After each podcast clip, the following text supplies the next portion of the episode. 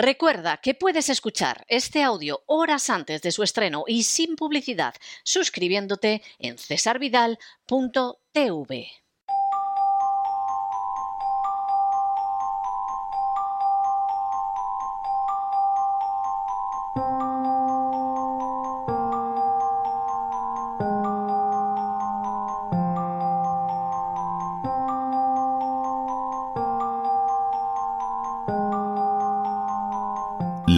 La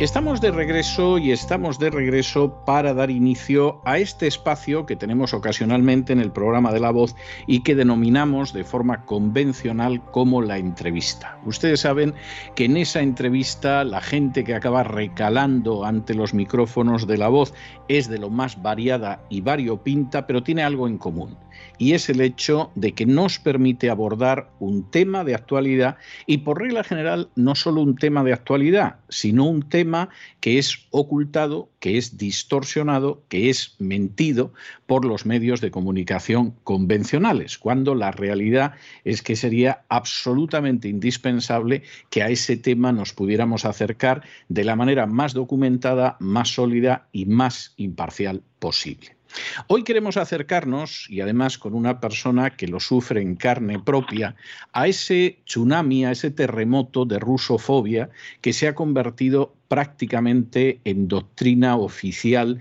en las últimas semanas. Un fenómeno de rusofobia que se ha extendido por todo Occidente, que por ejemplo en alguna universidad española ha llevado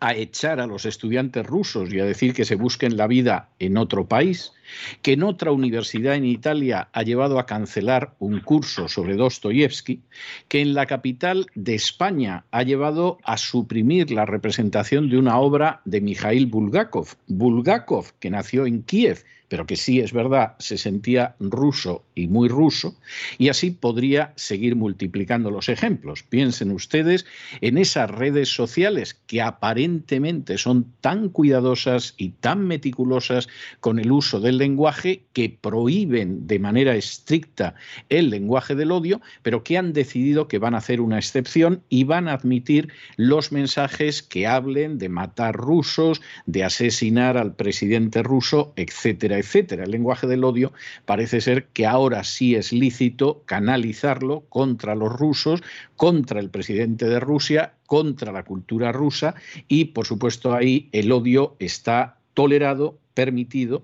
y nos tememos que en muchos casos impulsado. Para hablar precisamente de este tema, insisto, no solo porque lo conoce muy bien, sino porque además lo está sufriendo personalmente, hemos decidido invitar a una politóloga de origen ruso, asentada en España, que se llama Liu Sibaya. Liu, muy buenas noches, muy bienvenida. Muy buenas noches, muchísimas gracias por invitarme a este espacio. Primera cuestión. Eh, usted nació en Krasnoyarsk, en el corazón de Siberia. ¿Cómo acaba uno trasladándose de Siberia a España? Bueno, una pregunta que me hacen mucho. Efectivamente, yo nací en Krasnoyarsk, en Siberia, y viví en Krasnoyarsk hasta los 18 años. Y cuando tenía 17 años, pues me fui a Irlanda a hacer el típico cursillo de estos de inglés y bueno, pues allí conocí a un chico gallego, de modo que podríamos decir que mi decisión de mudarme a España eh, no estaba para nada prevista, sino que fue pues por un poco por, por amor, en primer lugar en ese momento al chico y después también a España y a todo lo relacionado con España. Bueno, yo tengo que decir que espero que su experiencia sea mejor que la mía, pero yo confieso que ha habido más de una ocasión en que he cambiado de ciudad por amor y luego he visto que no tendría que haberlo hecho. Pero bueno, eh, a veces sale bien, a veces sale mal. Bueno, Liu llega a Madrid en un momento determinado y se matricula en la Facultad de Ciencias Políticas en la Universidad Complutense. ¿Cómo fue esa experiencia? Pues he recibido muchísimos palos por decir que mi experiencia fue absolutamente maravillosa, porque si bien me chocó muchísimo, porque la universidad en España a mí mm, eh, me dejó absolutamente descolocada y más la Facultad de Políticas, porque cuando entré por primera vez acostumbrada a lo que sería una facultad rusa, que es un campus más o menos normal, eh, cuando entré por primera vez y vi a gente pues fumando en el pasillo, sentados en el suelo,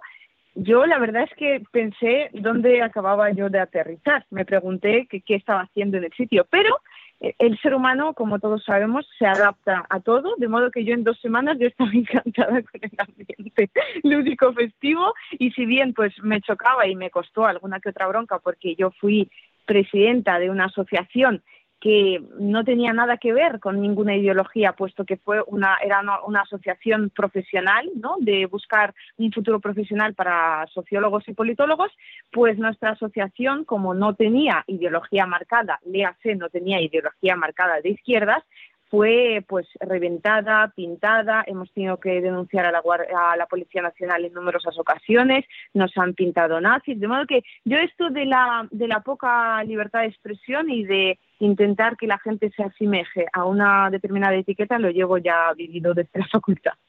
Lo entiendo perfectamente. Es que, como diría Mafalda, lo actual no es el acabose, esto es el continuose del empezose. Lo que pasa es que, no, no a todo el mundo le ha pillado, pero al que haya estado en, una facultad, en un medio de comunicación, en otros sitios de este tipo, es algo que, que ya lo conoce. Por cierto, que en la facultad usted tuvo a profesores que luego han formado parte del núcleo fundacional, no sé si atreverme a decir duro, pero sí fundacional de lo que luego ha sido Podemos. Sí, y además, y esa es otra por la que he recibido muchísimos palos, puesto que yo mm, voy tiro mucho por aquello que llamamos el sentido común y que, como conocemos últimamente, es el menos común de los sentidos, pues cuando alguien hace algo bien, lo reconozco, y cuando algo me gusta, lo reconozco independientemente de la ideología que tenga, de modo que yo tuve muy buena experiencia y aprendí muchísimo con Carolina Vescanza y también con Jorge Bestringe, que me pareció un hombre curiosísimo. Y la verdad es que yo me matriculé en varias asignaturas que daba él solo por la experiencia suya personal y profesional y reconozco que yo tuve muy, muy, muy buena experiencia con esos dos profesores. Estuve a punto de que me diera clase Juan Carlos Monedero, no tengo tan buenas referencias de él, de compañeros de clase, pero me pilló con el turno cambiado, puesto que él daba clase en turno de mañana y yo iba en turno de tarde, así que pues eso es lo que pasa por trabajar, que me lo he perdido. Bueno, hay un miembro, hay un miembro de este equipo que sí tuvo como profesor a Monedero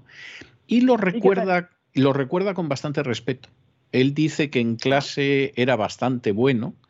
y, y él, él, se sintió muy defraudado cuando Monedero decidió dedicarse a la política porque guardaba buen recuerdo de él como profesor. ¿no? Es que al final eh, la gente pues mantiene una visión muy tuerta y según el ojo del que estés tuerto, pues es todo malo, malísimo del otro lado. ¿no? Bueno, pues a veces es así, pero a veces se producen experiencias como la que usted está narrando. En el año 2014 tiene lugar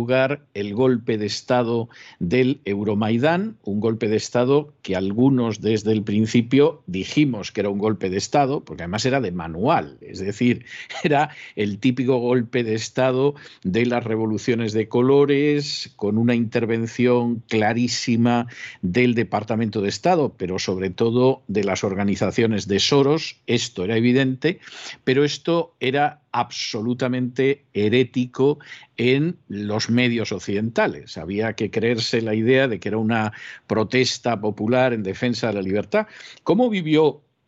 usted ese golpe de Estado del año 2014?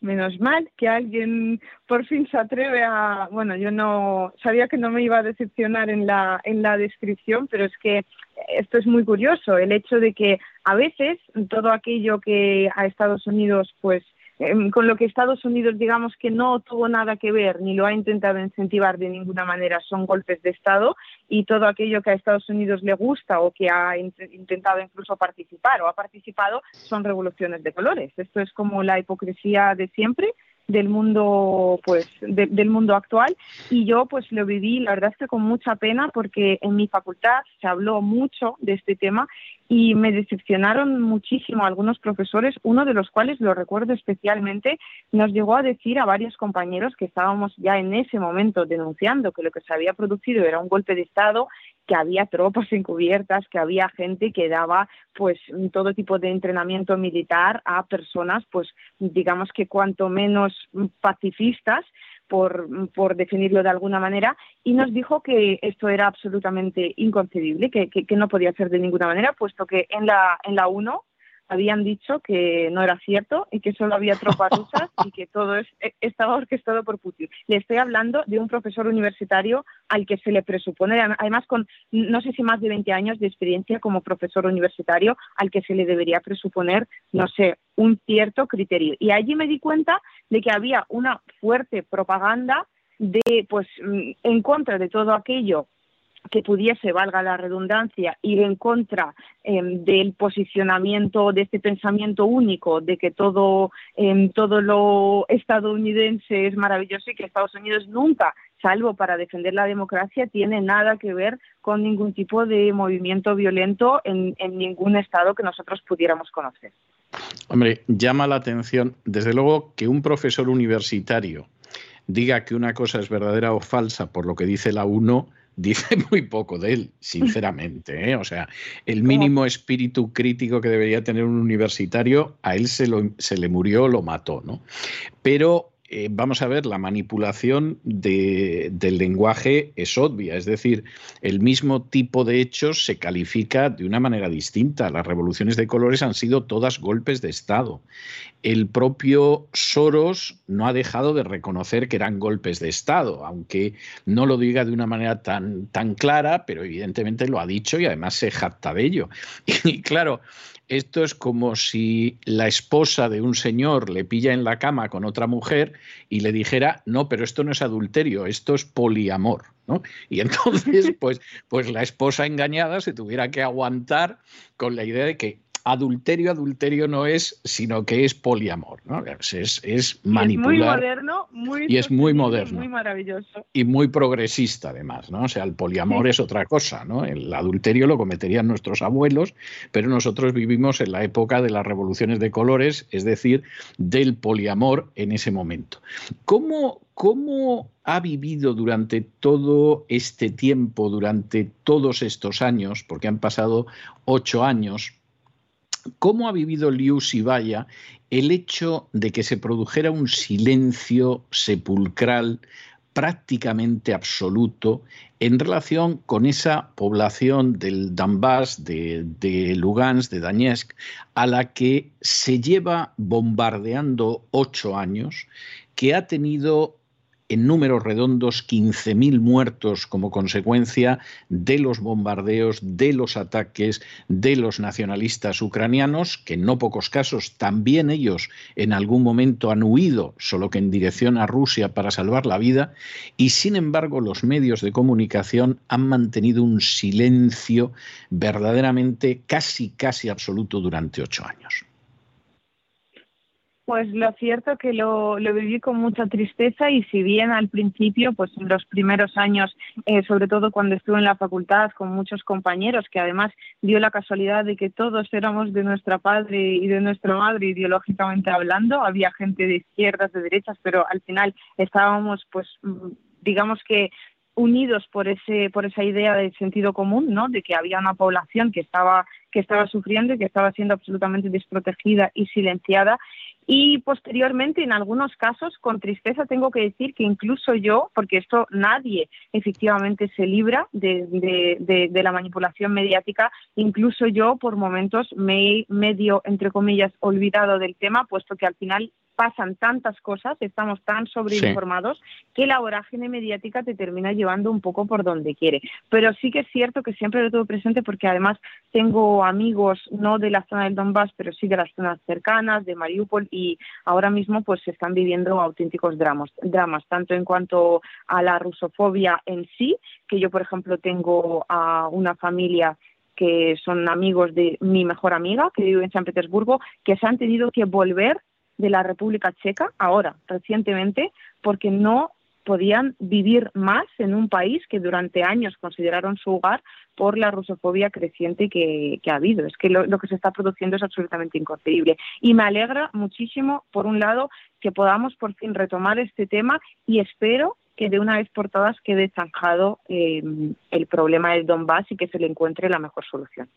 A todo eso, a todo eso, por cierto, la Organización para la Seguridad Europea,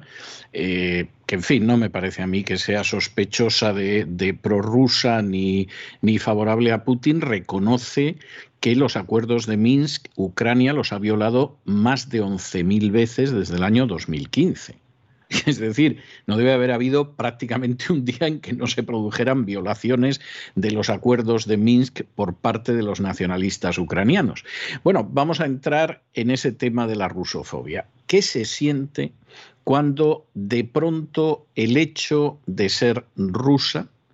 eh, implica, por un lado, pues que, te llaman a los programas de radio, de televisión, porque hay que sentar a un ruso a la mesa,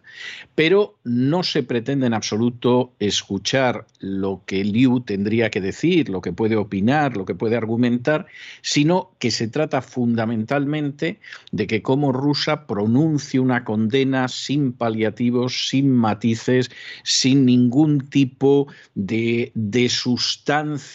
informativa meramente contra Putin. ¿Qué pasa cuando de pronto intentas explicar lo que está sucediendo en Ucrania? No estás justificando a ninguna parte en el conflicto. Intentas explicar lo que lleva sucediendo hace años, intentas explicar las raíces de esta crisis y lo único que se espera es que hagas una confesión como si vivieras en la China de Mao Zedong, donde reconoces tu culpa, haces tu autocrítica y acusas a quien se quiere que se acuse.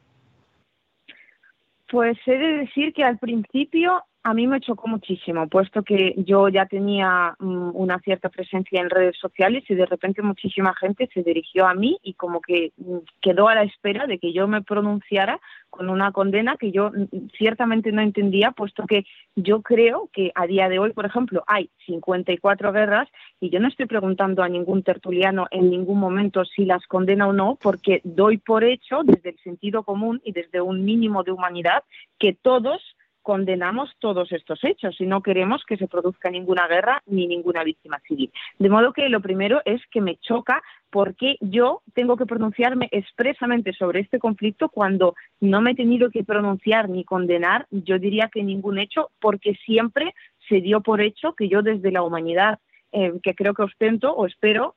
que, ostente a ojos de, de, los que me vean o escuchen, pues efectivamente no, no estoy a favor de que, de que se produzcan estos hechos.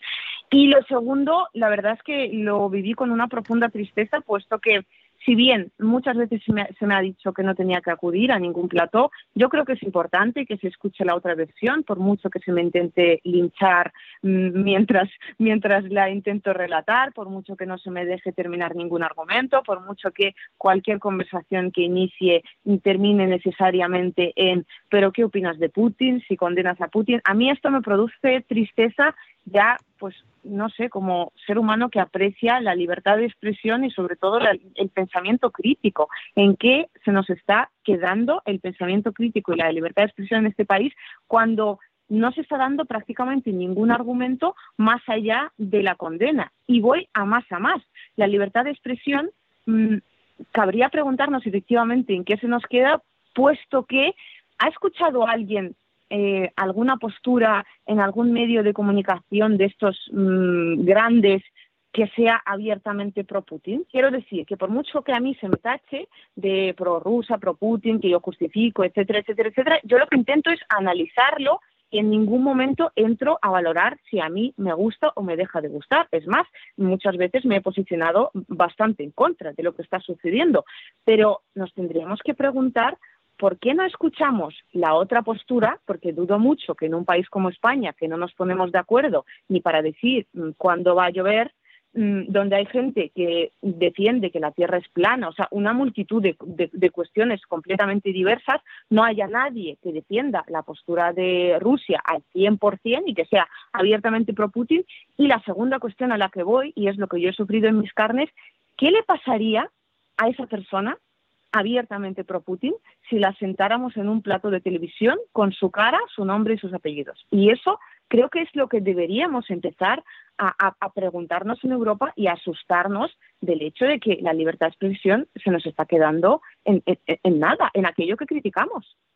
Bueno, lo que pasa es que de nuevo, por volver a citar a Mafalda, esto no es el acabose, esto es el continuose del empezose. Es decir, los recortes de la libertad de expresión en España vienen de hace tiempo,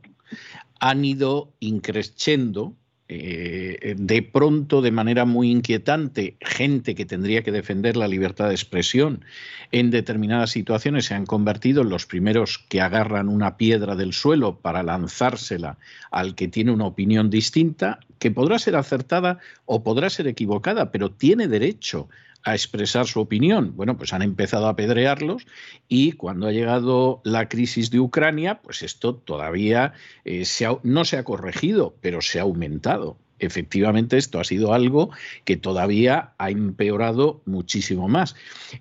Eh, hemos hablado antes pues, de ese centro Pushkin que ha tenido que suspender una representación de Bulgakov, de esa universidad en el levante español, que les ha dicho a los estudiantes rusos que se vayan marchando, de la Universidad de Bicocca en Italia, que decidió suprimir un curso sobre Dostoyevsky, de los deportistas y artistas a los que se les ha dicho que si no condenaban públicamente la política rusa, pues desde luego no cantaban, no interpretaban o no jugaban en su situación en la que estaban como deportistas. Bueno, ¿cómo ha vivido esto Liu Sibaya? ¿Le han llegado amenazas, le han llegado presiones o todo ha sido de una enorme tranquilidad después de salir de los platos de televisión? Uy, ojalá una enorme tranquilidad. Bueno, pues yo ahora mismo estoy a día de hoy en contacto con la Guardia Civil, sobre todo a la cual le agradezco muchísimo todo lo que está haciendo por mí, puesto que en el momento en el que me hago medianamente mediática con el tema de Rusia y Ucrania y se me relaciona con una postura abiertamente pro Putin, porque bueno, ya sabemos que en los medios de comunicación intentan vender eh, lo que quieren, de modo que hay titulares míos hasta diciendo que justifico el bombardeo de un hospital. Justifico, tal cual, literalmente. Eh, de modo que pues hay gente que empieza a buscar mi dirección, hay personas que graban vídeos, hay un señor de hecho con cara de todo menos de pacifista, diría, me atrevería a decir, que graban vídeos diciendo que están buscándome y que agradecerían cualquier información sobre mi paradero. A día de hoy la Guardia Civil tiene un PDF de 119 páginas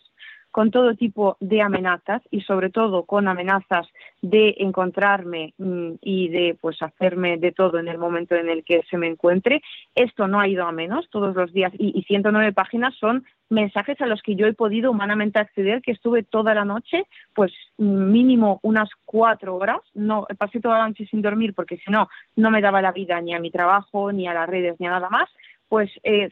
son mensajes que yo he podido humanamente localizar. De, modo que tienen que ser muchísimos más. A día de hoy ni siquiera ya los estoy recopilando porque me he dado por vencida. De vez en cuando me, llegan algunos diciendo que me buscan y que me van a encontrar. Y bueno, pues en eso estamos. Está en manos de la Guardia Civil, pero he de reconocer que me encantaría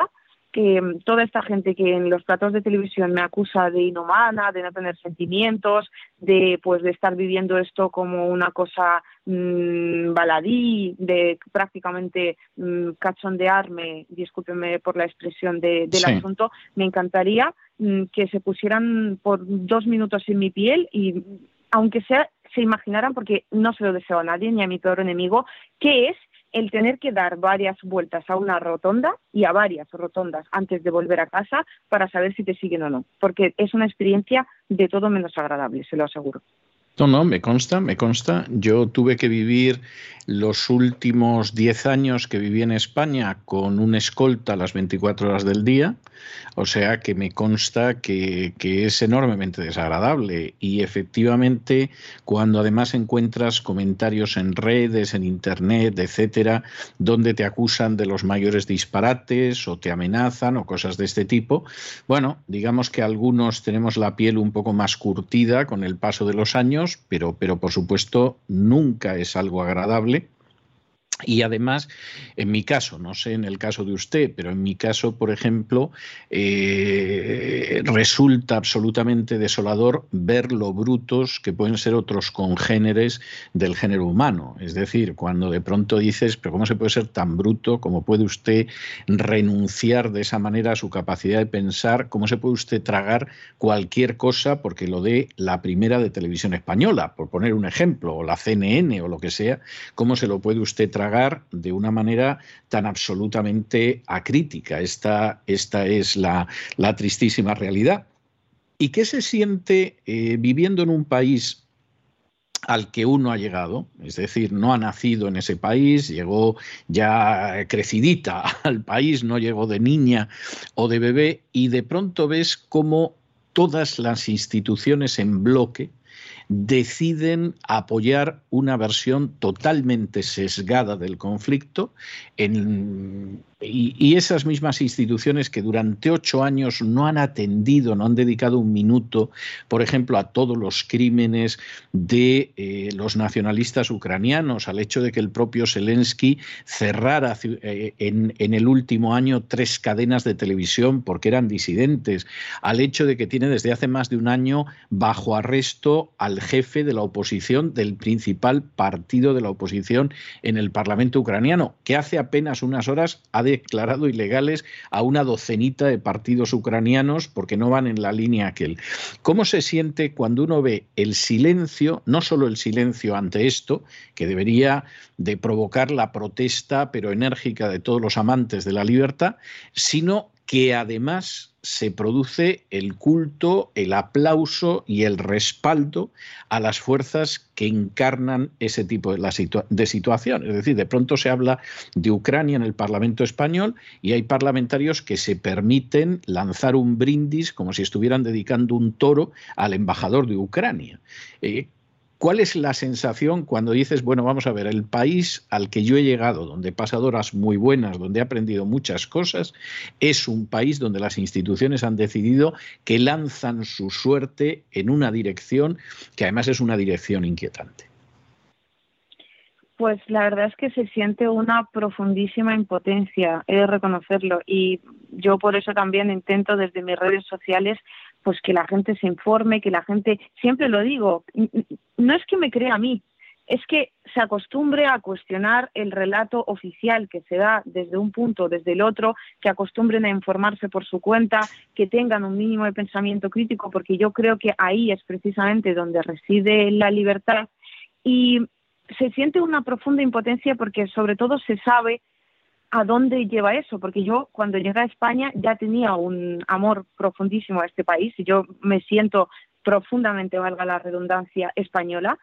Y yo quiero que España sea una democracia plena y quiero que en España haya cosas que no hay en otras mm, democracias o que no hay en otros países. A mí no me vale que me digan constantemente en todos los platos a los que voy, es que tú te has fijado lo mal que se vive en Rusia o cómo falta la libertad de expresión en Rusia fenomenal, pero lo que no pueden mm, hacernos a, los españoles es que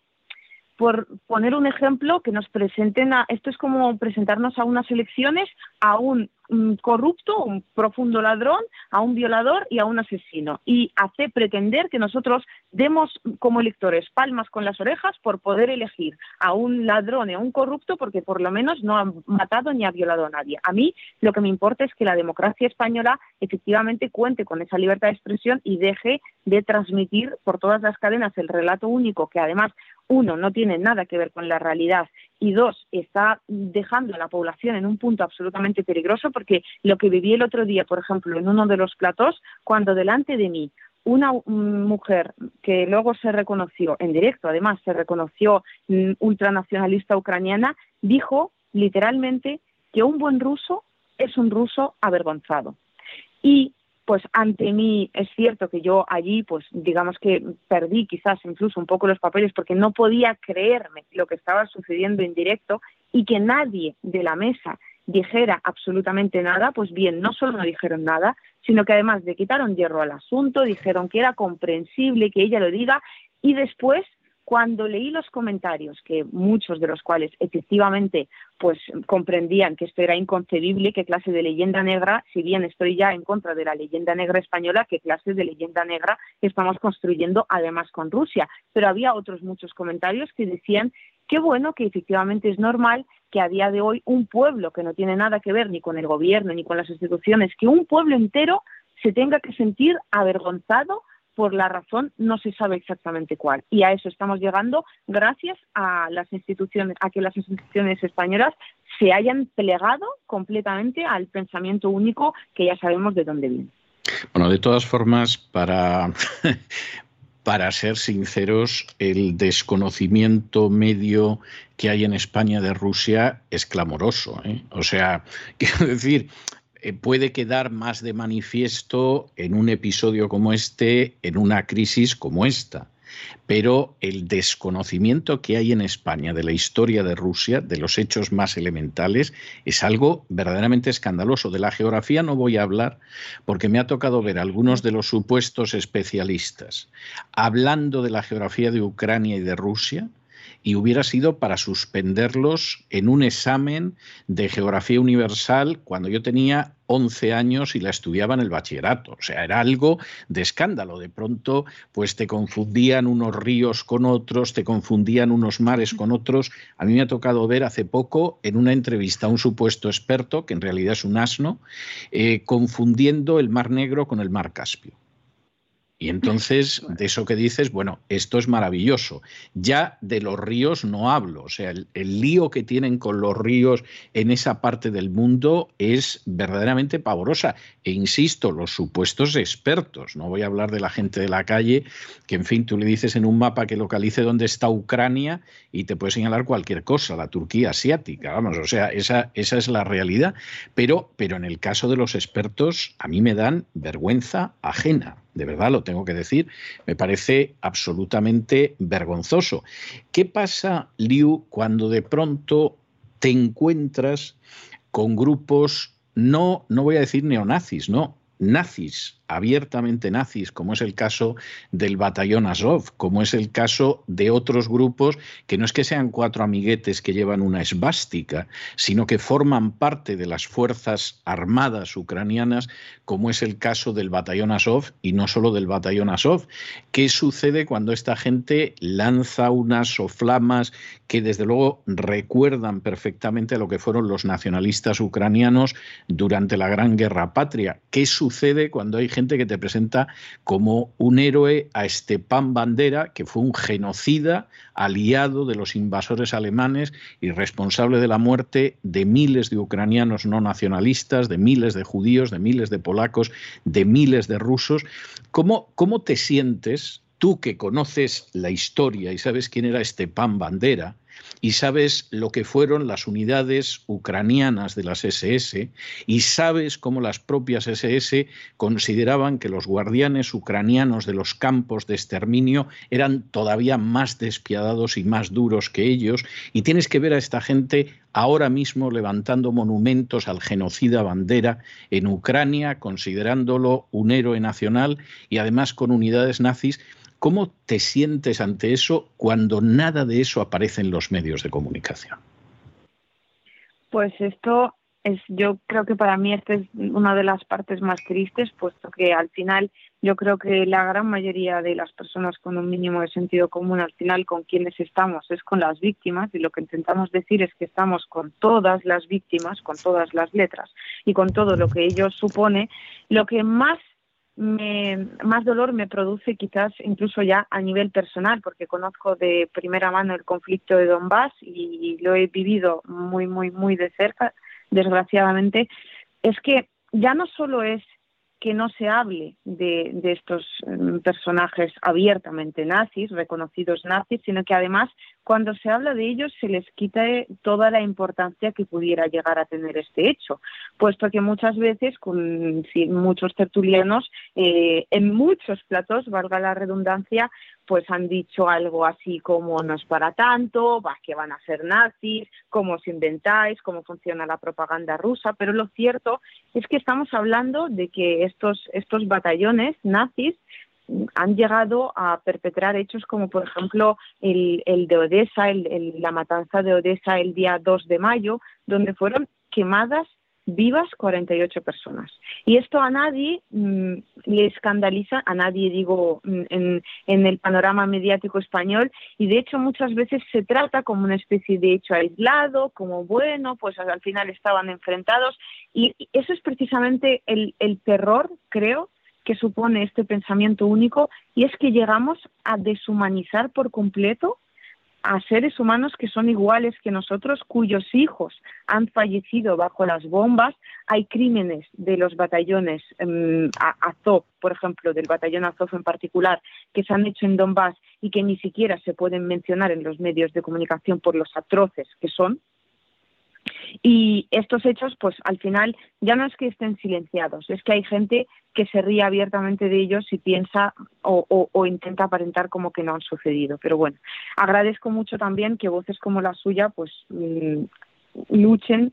por el hecho de que se sepa la verdad, porque creo que es importante.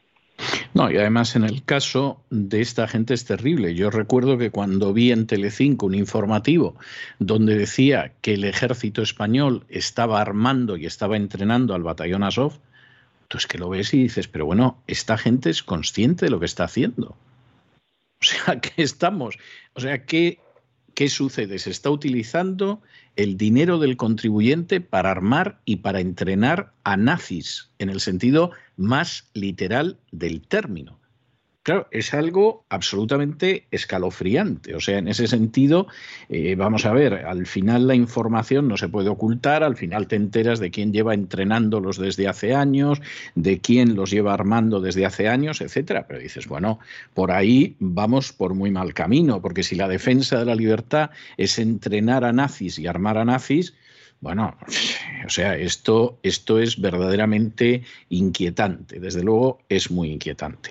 Liu, yo te tengo que dar las gracias por estos minutos que nos has dedicado en la entrevista, por, por tu gentileza y tu amabilidad al someterte a esta batería de preguntas. Y eh, yo quisiera dejarte con ese, esos versículos del Evangelio donde Jesús dice que todo lo que se hace en la oscuridad acaba saliendo a la luz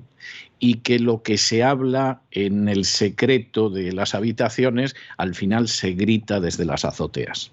Yo creo que en el caso de la guerra de Ucrania hay muchísimas maniobras que se han realizado en la oscuridad de la manera más criminal, incluido el golpe de Estado a favor de los nacionalistas ucranianos en el 2014.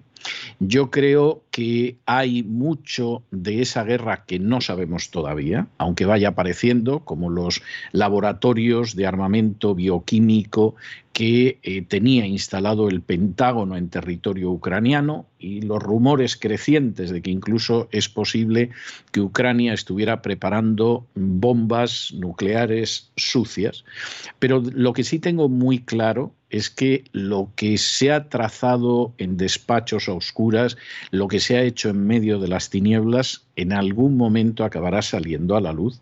y se va a gritar desde las azoteas, porque ya hay gente que lo está gritando desde las azoteas. Y creo que ahí tu papel, a pesar de que es muy ingrato, de que es muy difícil, de que es muy duro, en el caso de España es un papel absolutamente extraordinario y necesario, porque se está viviendo la estigmatización de toda una nación, se está viviendo una falsedad absoluta sobre el conflicto, seleccionando unas partes, mintiendo otras, ocultando la mayoría, y por supuesto esto al servicio de intereses que nada tienen que ver ni con la libertad, ni con la prosperidad, ni con el bienestar de ninguna nación. Y en ese sentido yo confío en que, como decía Jesús, al final lo que se ha tramado en la oscuridad acabará saliendo a la luz, lo que se ha hablado en susurros, en habitaciones secretas se acabará clamando desde las azoteas y creo que cuando eso efectivamente suceda, pues habrá gente que recordará que una de las personas que lo hizo muy en solitario, pasando peligros en medio de dificultades, fue una muchacha que se llamaba Liu Sibaya y que vivía en España. Muchísimas gracias por todo, Liu. Muchas gracias y muy buenas noches. A usted y amén.